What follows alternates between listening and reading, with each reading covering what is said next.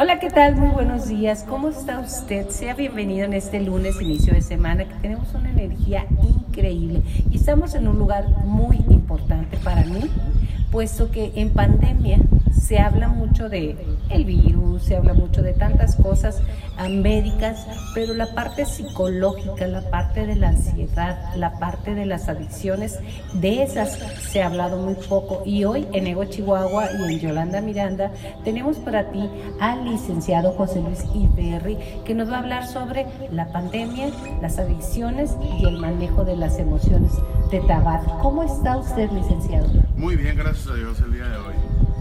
Gracias. a Dios. Estamos aquí en unas instalaciones muy bellas de Tabar. Primero vamos a hablar, lo primero es lo primero. ¿Qué es Tabar? Bueno, somos una asociación civil que atendemos eh, el consumo problemático de sustancias para hombres de 13 años en adelante.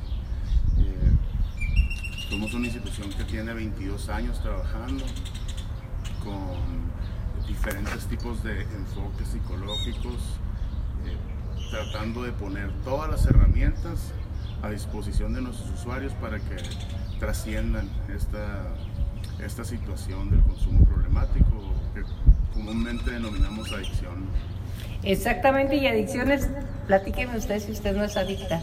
Yo sí, a muchas cosas, ¿eh? No podemos hablarlo exactamente porque la mayoría nos creemos muy limpios, muy, muy sanitos. Pero bueno, vamos a hablar de la pandemia y las adicciones o la pandemia y el mal manejo de las emociones.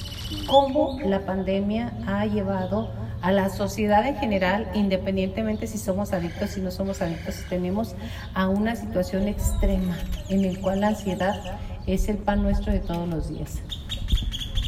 Bueno, pues primero que nada creo que estoy seguro que nadie estábamos preparados para esta situación global, ¿no?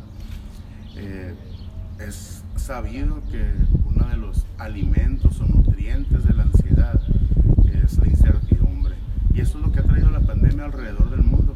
Incertidumbre en todas las áreas de nuestra vida. No sabemos si vamos a permanecer en nuestro trabajo, no sabemos si alguno de nuestros seres eh, se va a contagiar, estamos eh, completamente en riesgo. Eh, esto genera mucha ansiedad. para unas personas tienen una mejor gestión de esta emoción, pero otras personas no tenemos tanto. Entonces,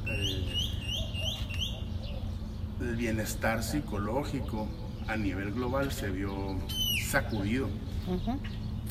Y relativamente pues al tema de las, del tema de las adicciones, pues podemos notar que de por sí la persona que consume busca eh, aliviar un dolor que ya traía, porque nosotros tenemos este concepto de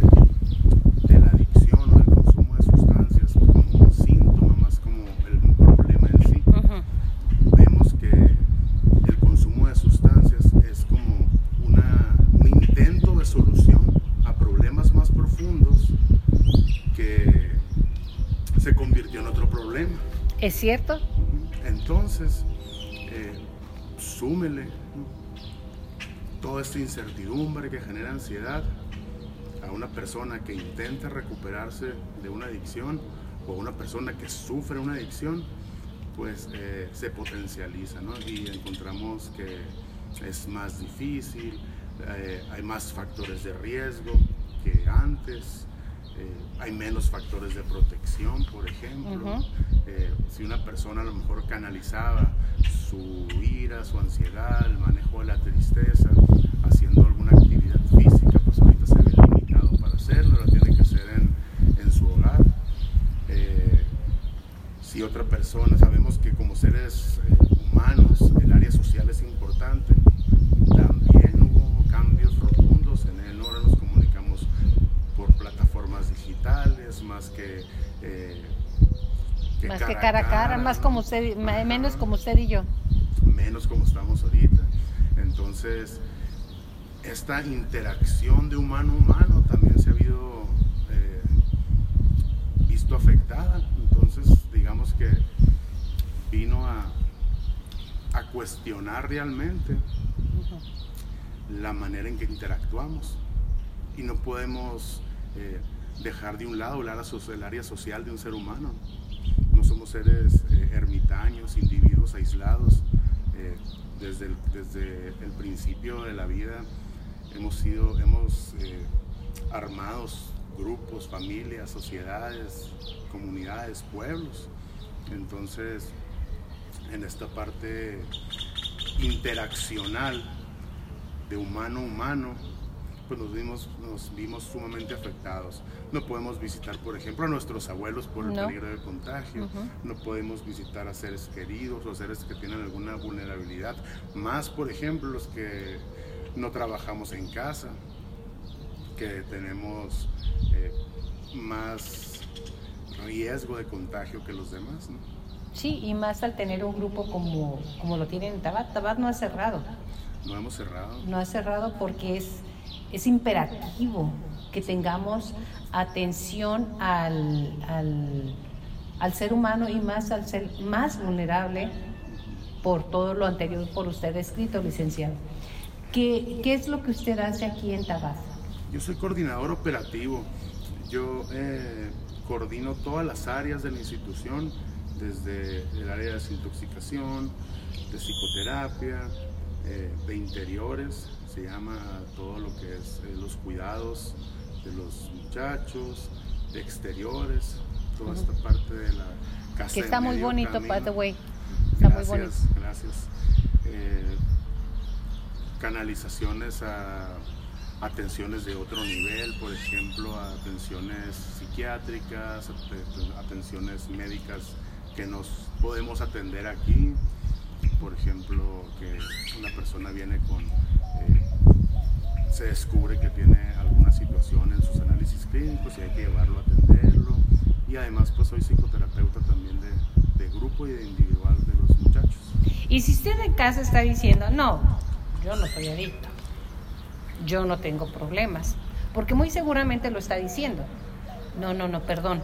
Si usted se toma una aspirina al día, si usted se toma una pastilla para dormir, si usted está adicta a comer y tomarse la pastilla esa para hacer la digestión, si usted, créame que esa también es una adicción. De verdad, en este mundo, en este momento, es más evidente que todos estamos rotos de algún lado, ¿eh? definitivamente. Entonces, las adicciones no nada más eh, las drogas conocidas, ¿verdad? Claro, ¿no? Tenemos diferentes, o conocemos diferentes tipos de adicciones. Eh, desde sustancias como el alcohol, la marihuana, la cocaína, el cristal, las pastillas, eh, los inhalantes, etc. Pero también hay otras dos áreas importantes en las adicciones, que es el, las adicciones conductuales, adicto a conductas al casino. Ups, ya me está pegando. al, por ejemplo, al juego. Al juego, a comer compulsivamente sexo, relaciones tóxicas, ¿no? relaciones, esa es la tercera parte, que es la adicción o la dependencia a personas, en la cual me pongo eh, un escalón abajo de la otra persona, que hago todo para que aquella persona esté bien, esté feliz y, me acepte, me reconozca y me dejo de un lado yo. Entonces, eso también es una dependencia que igual que la adicción genera daños a nivel físico, a nivel psicológico, emocional y social. Y luego decimos, ¿por qué me tocan puros hombres de estos? ¿Por qué me tocan puras mujeres que son bien abonas con C? O sea, ¿por qué te tocan? Porque traes una adicción a ella. Y llegar al punto de decir, tengo que sanarme a mí y después ir enfrente a ver, a ver cómo me relaciono, es un buen punto. Sí, de hecho, eh, mucho de lo que hacemos aquí es abordar este, este origen de cualquier adicción. No, como le, repito, ¿no? como le dije ahorita, es, vemos la adicción como un síntoma, no como el problema en sí. Entonces podemos ver que detrás de, de una adicción, pues hay muchos factores, desde culturales, biológicos, psicológicos, sociales, que, sociales, que eh, son el caldo de cultivo, la tierra fértil para que la adicción eh, nazca. Desde duelos no resueltos, desde eh, masculinidades hegemónicas o, hombres generadores de violencia, que es una parte muy cultural también. desde situaciones neurológicas que tienen que ver con con la producción de placer y de recompensas en el cerebro y en el área social, pues la manera en que interactuamos con los demás. Eh, es asertiva esta, esta interacción, estoy dependiente o estoy abusando. De la siguiente persona. Y yo quiero detenerme un poquito aquí y que se me hiciera el favor de, de platicarme cuáles serían las señales de alerta de que yo puedo estar ahí, que yo estoy ahí o que algún ser querido está ahí. Yo voy a decir una, si tu vida es de víctima, tu marido te hizo, si tus hijos siguen esto, si tiene el otro, si tu mamá, si tu papá, si ta, ta, ta, ta, ta, ta, ta, señal de alerta. Ya que él siga porque el especialista es él. Yo soy una psicóloga de banqueta. Muy buena. Sí. Eh, las señales de alerta, pues eh, van a depender del enfoque, sin embargo las que yo considero es insatisfacción permanente con mi vida.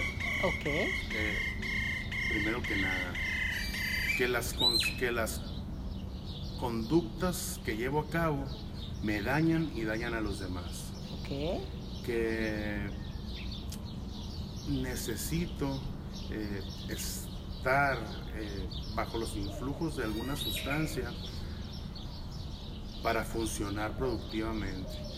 Por ejemplo, necesito, fuera de una prescripción médica, de una pastilla para poder dormir. Si no me la tomo, no duermo.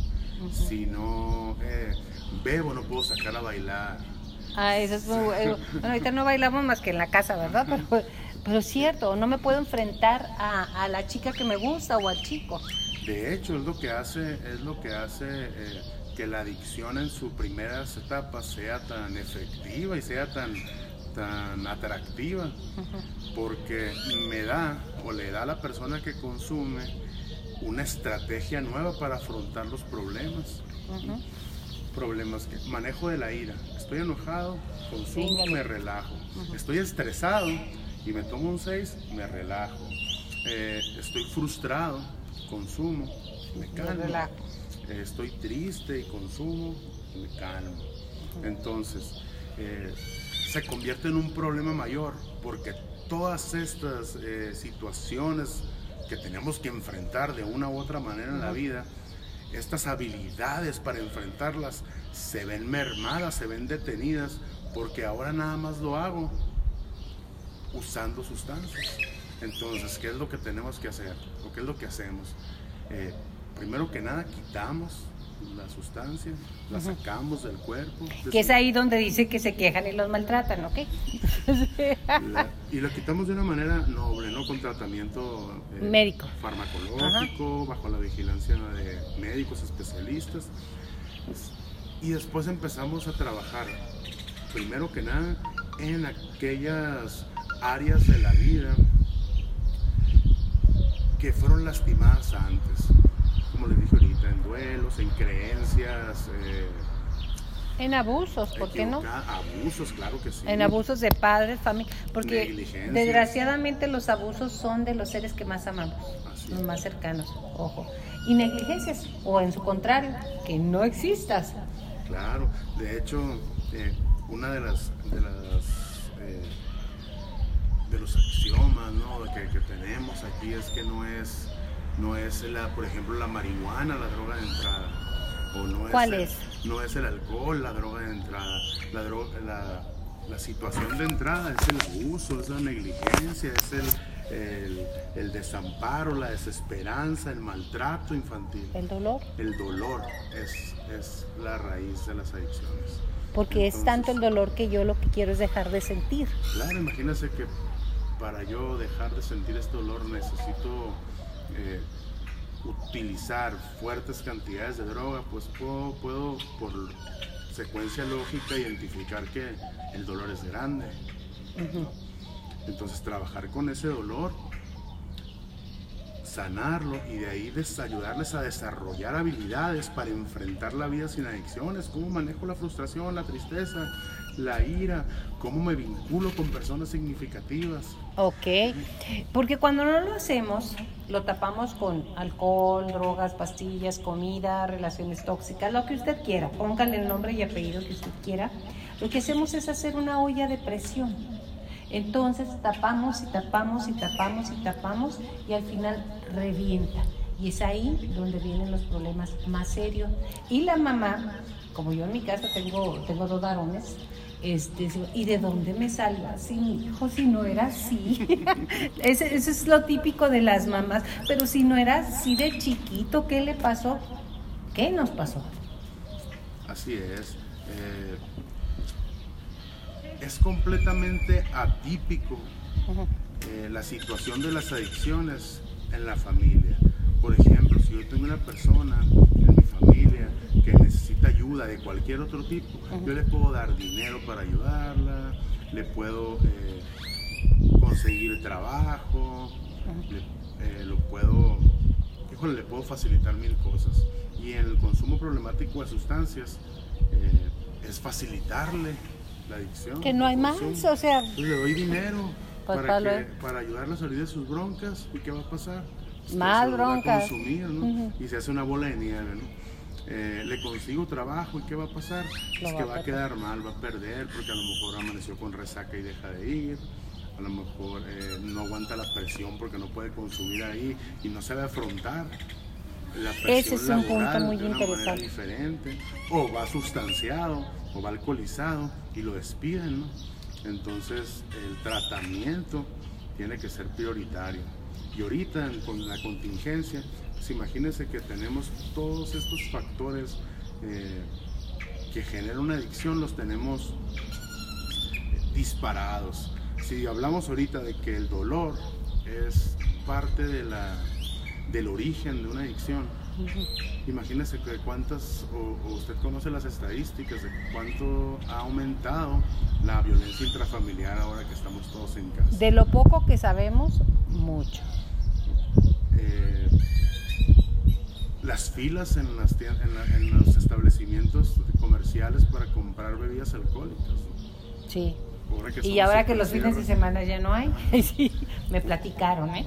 Pues podemos evidenciar, ¿no? Podemos ver la necesidad. La necesidad de consumo, ¿no? Eh, y algo muy importante es que antes de yo, de yo ver por qué la necesidad o por qué consume una persona, yo tengo que ver cuál es el dolor que necesita anestesiar para poderlo ayudar. Yo no puedo abordar un problema de sustancias, de consumo de sustancias, nada más basado en el consumo de sustancias. No. Sería como eh, tener una muela con infección y nada más tratar la infección y no arreglar, y no arreglar la pieza. Ok. Sí, exactamente. Entonces, eh, es, todos estos factores de riesgo pues se vieron incrementados, potencializados.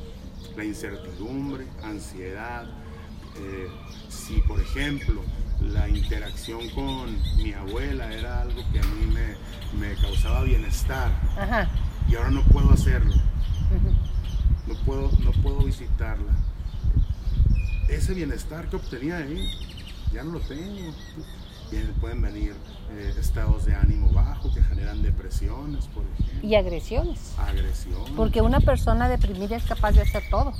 De hecho, está eh, es, común, más en el hombre, que la depresión la manifieste con ira. la, mujer la manifiesta más con tristeza, eh, también con ira, pero culturalmente. Es más con tristeza. La, tristeza no le es permitida al hombre, digo. Sí, no, no le es permitida, no, no, no. Entonces, pero la ira sí. Entonces la transforma en ira.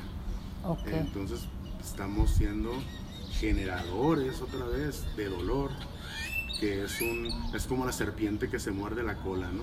Estamos en un círculo vicioso. Y luego nos entra la culpa. Después de una explosión de ira, empieza la culpa y fue por tu culpa, no por la mía. Entonces ahí viene, bueno, Pero lo que yo quiero, eh, si nos puede dar José Luis en este segmento que estamos viendo aquí en Ego Chihuahua, es herramientas para detectarnos y qué podemos hacer primaria y secundariamente. Muy bien.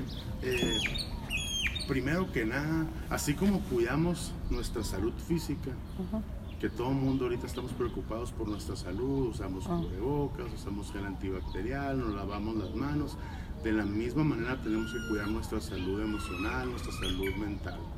Entonces, eh, si tengo eh, alguna insatisfacción, cambios repentinos o cambios, eh, manifiesto cambios que no tenía antes de la pandemia, buscar ayuda profesional. Ahorita los accesos a la ayuda profesional eh, son muy amplios.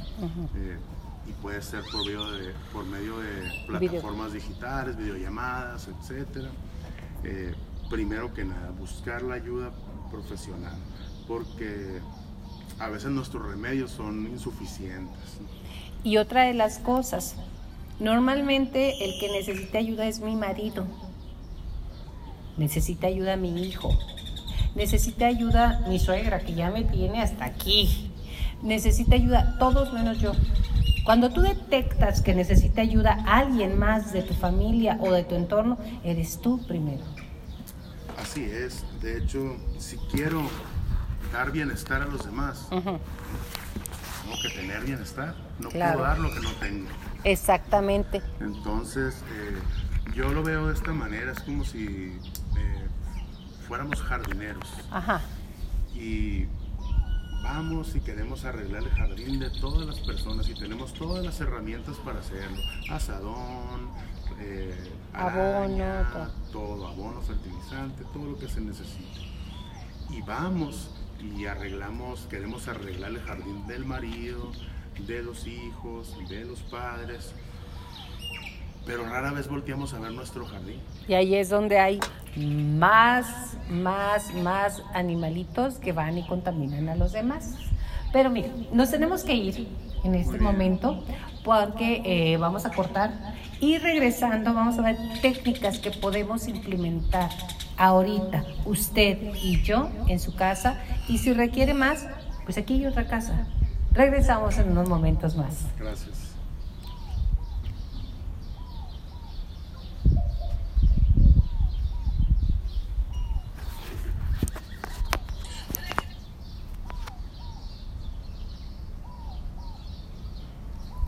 Aquí estamos nosotros en eh, Mayuela contigo en Spotify todavía. En cuanto Mario me marque que vamos nuevamente a internet, lo vemos.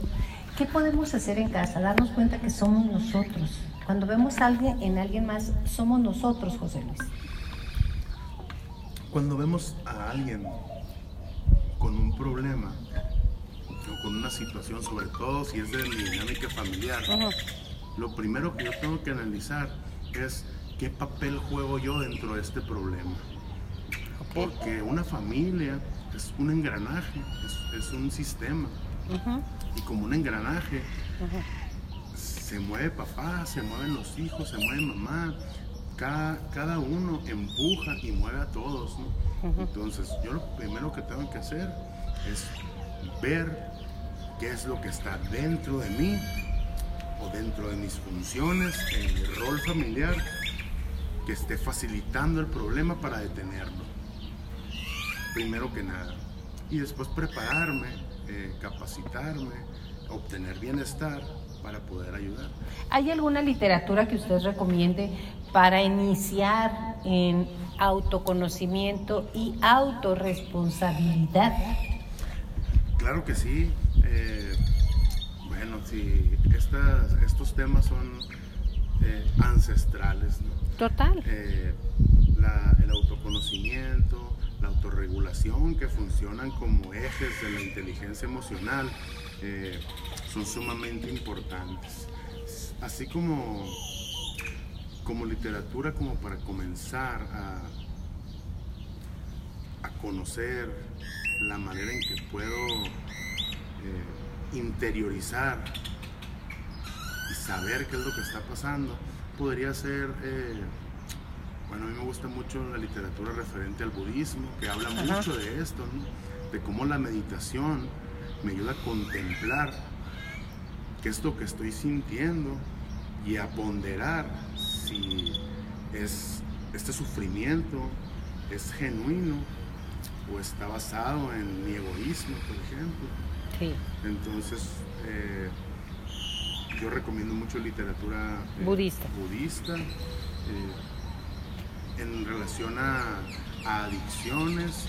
Por ejemplo, está la literatura de Alcohólicos Anónimos, de Esa me encanta, ¿eh? Anónimos, Me que encanta. también tiene un tinte muy espiritual. Sí. ¿no? Eh, y creo que con esto sería como que lo, lo básico para, para empezar a conocer lo que es tanto la adicción y cómo es lo que puedo yo hacer o cómo me puedo poner yo en un modo en el que pueda analizar qué pasa dentro de mí, desarrollar esta inteligencia intrapersonal. Y además que tenemos todo. Yo le voy a platicar algo muy personal. En algún momento yo desarrollé una neurosis que no me la va a creer que yo la tenía, ¿verdad? Es más, todavía la tengo, pero ahí la controlo, ¿verdad? me fui a un grupo de autoayuda que se llama Guerreros, ¿ok? eh, hasta el quinto paso, y me di cuenta que era tan neurótica con mis hijos por el miedo que tenía de no saberlos guiar. El miedo te lleva a eso. Cuando me doy cuenta de verdad fue muy difícil y fueron años y sigo trabajando en una neurosis que desarrollé por miedo cuando me quedé sola en un divorcio. No hay justificación y contra los que peor nos vamos y a los que más agredimos es a nuestros incondicionales, que pueden ser nuestros hijos, nuestros padres, nuestros hermanos. De verdad, yo volteo y veo a esa Yolanda y digo, wow, no sé cómo llegué ahí, pero ahí estaba y sí se puede salir. Claro, claro que se puede salir.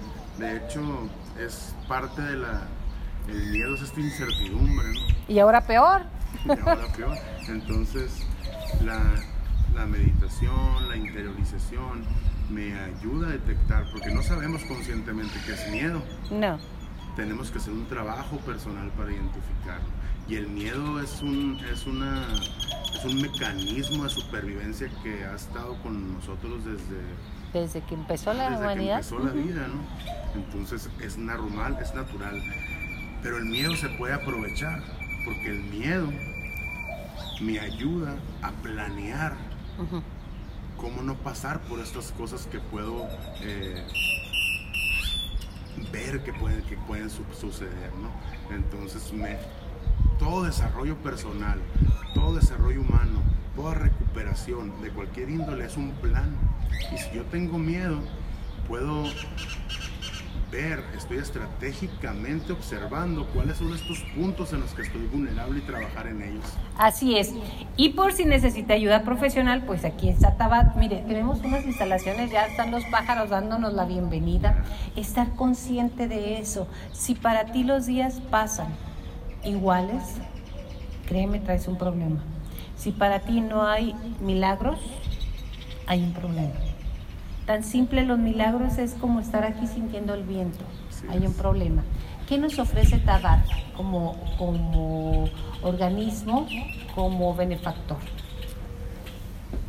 Lo que ofrecemos es un tratamiento en el que buscamos no nada más que la persona deje de consumir, buscamos que empiece a vivir bajo principios espirituales, sin religión alguna, no somos eh, un- una asociación religiosa.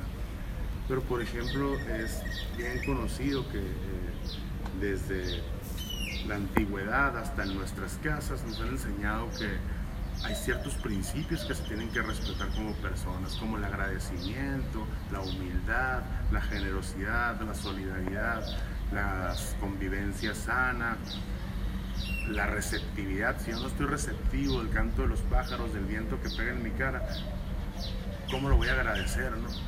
Mucha gente dice, ¿y qué agradezco? No tengo trabajo, estoy encerrado, mi vieja me dejó, este, los niños no quieren saber nada de mí, ¿qué agradezco? Te digo una máxima que dice, cuando empieces a agradecer, los motivos aparecen. Empieza a agradecer por respirar, que en ese tiempo es fantástico, ¿eh? Yo agradezco eso. Es. Empieza a agradecer.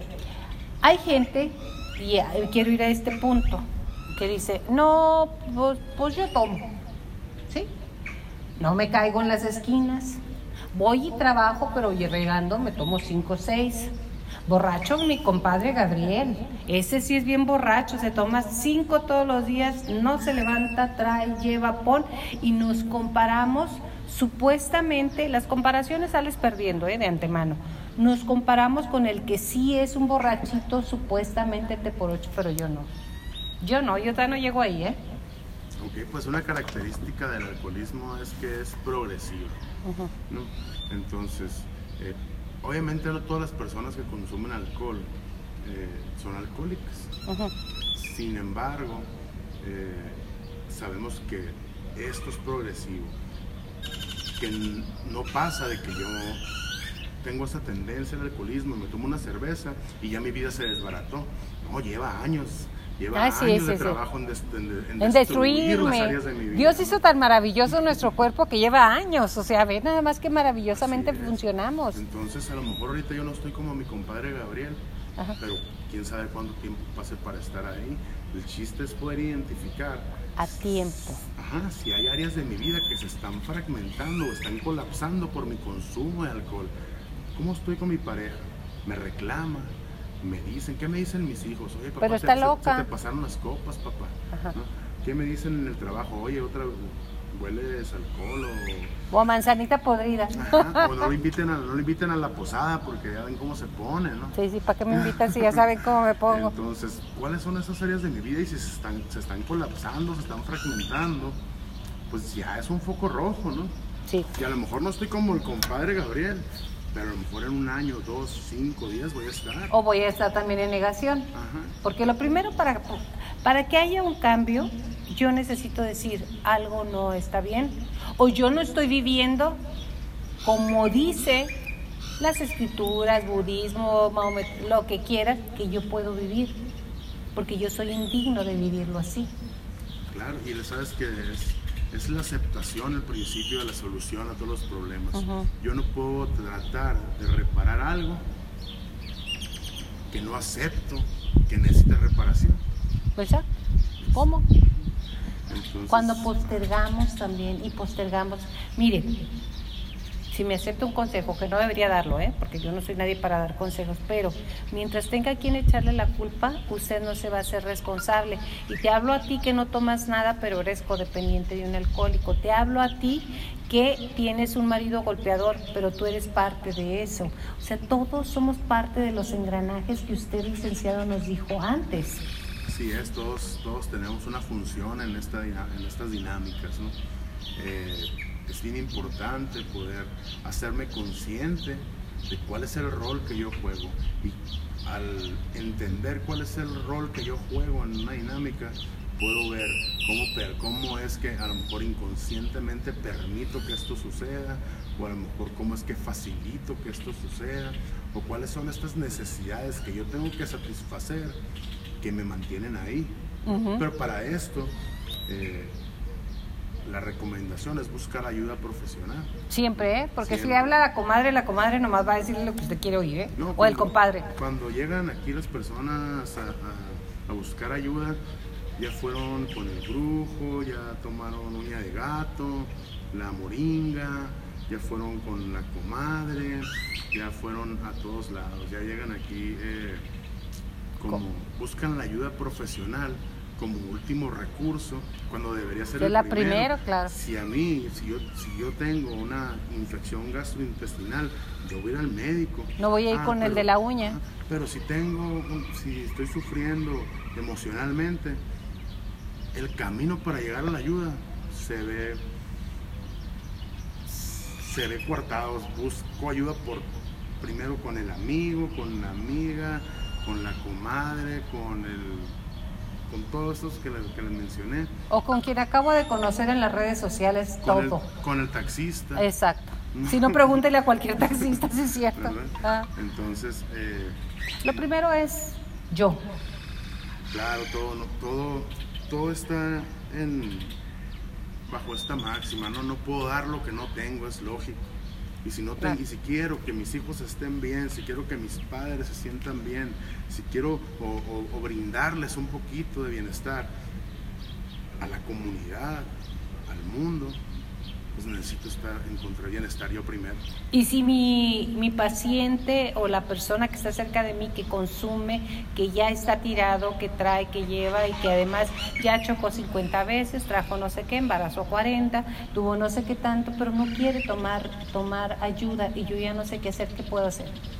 Eh, es precisamente lo que le digo, es esta buscar cuál es en, en yo como familiar, cómo estoy facilitando que esto suceda, porque si la persona se está alcoholizando, sustanciando dentro de una dinámica familiar, es porque hay permiso de la dinámica familiar, aunque se le reclame, aunque se le diga, eh, se sigue facilitando, a lo mejor se le da dinero, a lo mejor no se le ponen límites, a lo mejor no se le eh, no tiene consecuencia alguna.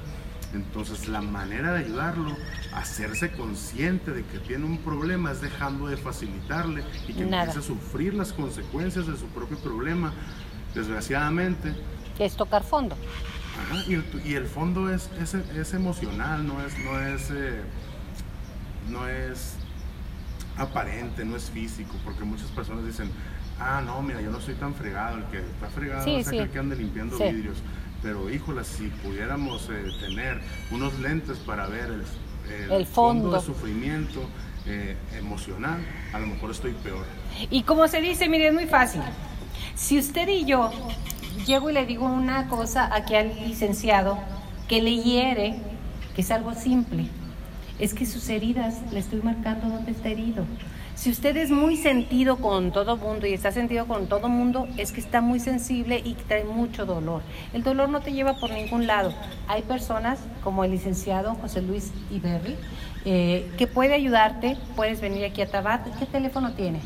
Tenemos el 614-424-3274 y 614-424-3276 en las oficinas. El teléfono la atención es de 9 de la mañana a 3 de la tarde ahorita por lo de, cambios de horario por la pandemia, de lunes a viernes. ¿Y puedo venir a tomar terapias? Sí, claro, en esos mismos números se puede eh, agendar. Eh, tenemos tratamientos ambulatorios, no nada más para adicciones, para cualquier otra Neurosis, como en mi caso, la Para cualquier condición o para cualquier persona que busca estar mejor también.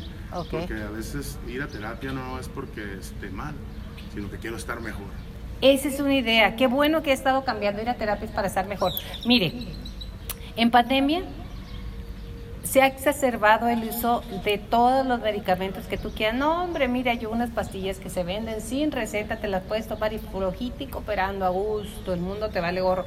Las gotitas de CBD, nombre deliciosas, no tienen la actividad de la marihuana, hay tantas cosas, independientemente de que usted prende cualquier medio de comunicación y están bombardeando con todos los productos de alcohol, el que quieras, maravilloso, que, que te va a hacer cambiar la vida. Entonces, eso nada más son, vamos a decir, paliativos, son mamparas para tapar el dolor. El dolor se puede cuidar, curar y se puede ser feliz solo por hoy. Solo por hoy, así es. Eh, al hacerme responsable de mi salud mental, es parte integral de la vida. Si yo voy con el médico y me da una cantidad de medicamentos para, para un malestar o para una enfermedad, yo los tengo que seguir, ¿no? Tengo que seguir las indicaciones. En la salud mental eh, es algo similar. Yo tengo que eh, entender qué es lo que me está pasando o construir una solución a lo que está para lo que me está pasando con mis, con, mis propias herramientas. Entonces podemos intoxicarnos o podemos eh, fugarnos a nuestra realidad, podemos eh, sumergirnos en las telenovelas para no ver nuestro problema. Pero... Hoy la vida de los demás, por favor cero programa de chismes. Entonces, eh, podemos hacer eso todo el tiempo, sin embargo, eventualmente el dolor va a emerger. Tarde o temprano. Sí. Y luego, ¿sabe qué? Sí se puede vivir sonriendo, sí se puede vivir contento, sí se puede vivir disfrutando. Te invitamos a que te des un clavado en ti, hacia ti. El camino al principio puede decir es que hay un monstruo adentro de mí. No, hay un hijo de Dios muy amado para ti y para mí. José Luis, muchísimas gracias por recibirnos aquí en este espacio tan maravilloso y que he disfrutado. ¿Algún mensaje final? Eh, muchas gracias a ustedes por, el espacio. Eh, sí, el mensaje es atender las necesidades psicológicas del ser humano o de mi persona. Ahorita en esta situación es primordial. No somos... Eh, mente, cuerpo y espíritu aislados. Como dicen, mente sana, un cuerpo sano. Y no puedo tener un cuerpo sano y un espíritu sano sin mi salud mental, si mi psique no está sana. Entonces, eh, vamos a tratarnos en todas las áreas de nuestra, humanidad. Y antes de irnos, yo le quiero decir, usted de los que está pensando pensamientos rumiantes y además me dijo esto porque además tiene envidia porque yo soy, además, güera natural, no es cierto, ni soy güera, bueno, güera natural y además sí, se fue mi marido porque estuvo, y no puede parar esos pensamientos de verdad, hay forma de pararlos, hay forma de desecharlos, ya sea con un mantra, yo soy de mantras, ¿eh? O mani padme, o este, soy de mantras, y sabe que son los mantras palabras que rompan esos pensamientos rumiantes y la dejen pensar, porque sabe que vida hay solo una hasta ahorita, y esa vida es tuya, disfrútala. Muchísimas gracias. Hasta la próxima. Ego Chihuahua se despide de ti. Nos vemos la próxima vez. Gracias, Tabat. Gracias, José Luis. Y gracias a la vida. Que la pase bien. Gracias.